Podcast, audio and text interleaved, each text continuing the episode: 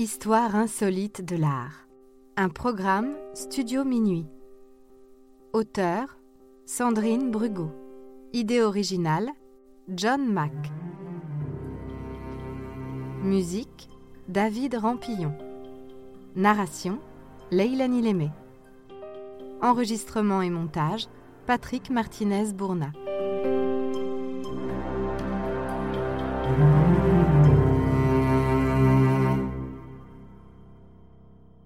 Le procès de la banane.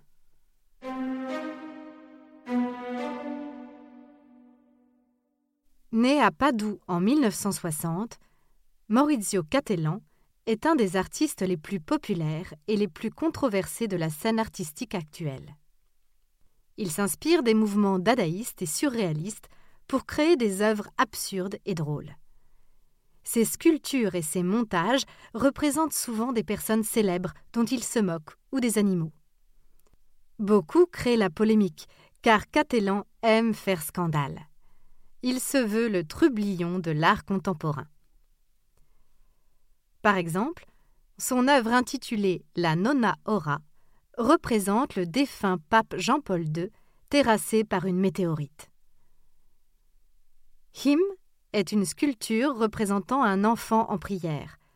Mais quand on la contourne, on découvre que l'enfant est en fait Adolf Hitler.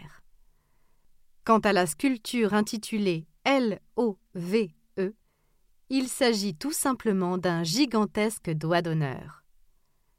Catelan provoque aussi un vif débat avec une installation de 2000 pigeons empaillés exposés lors de la 54e Biennale de Venise ou quand dans les toilettes d'un musée new-yorkais, il remplace une cuvette par une réplique en or 18 carats, tout à fait fonctionnelle, qu'il met à la disposition du public. Oui, Maurizio Cattelan est un plaisantin. Mais quand l'artiste italien est accusé de plagiat, il ne plaisante plus.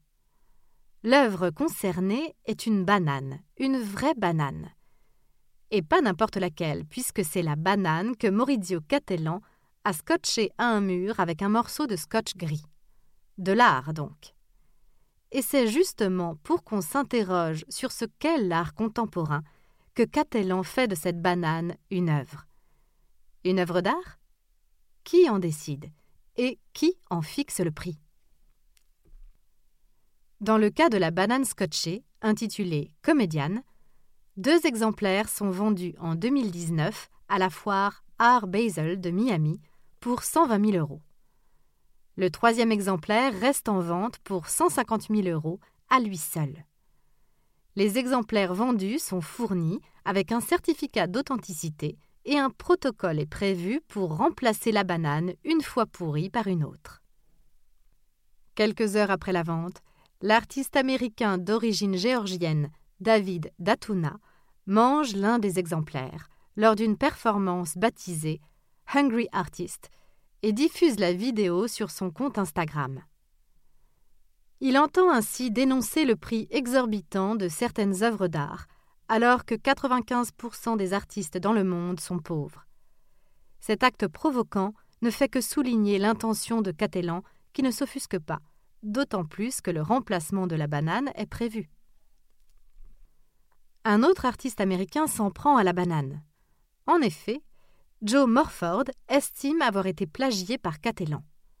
En 2000, il a créé Banana and Orange, une sculpture composée de deux panneaux verts sur lesquels sont accrochés, avec un épais ruban adhésif gris, une banane et une orange.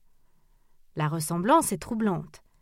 D'un côté, une banane scotchée, de l'autre, une banane scotchée surmontée d'une orange scotchée.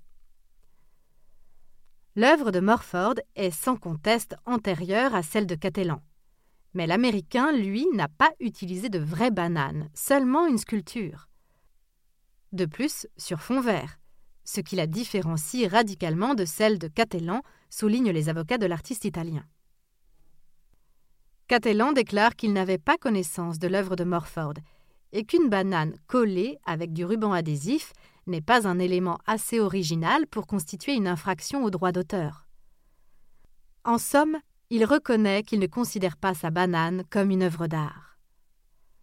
Ce à quoi le juge du tribunal de Miami répond que, bien que l'acte de coller une banane à un mur avec du ruban adhésif argenté ne relève pas d'un niveau de créativité très haut, sa nature absurde et grotesque lui confère le niveau de créativité minimum requis pour qu'il soit considéré comme original.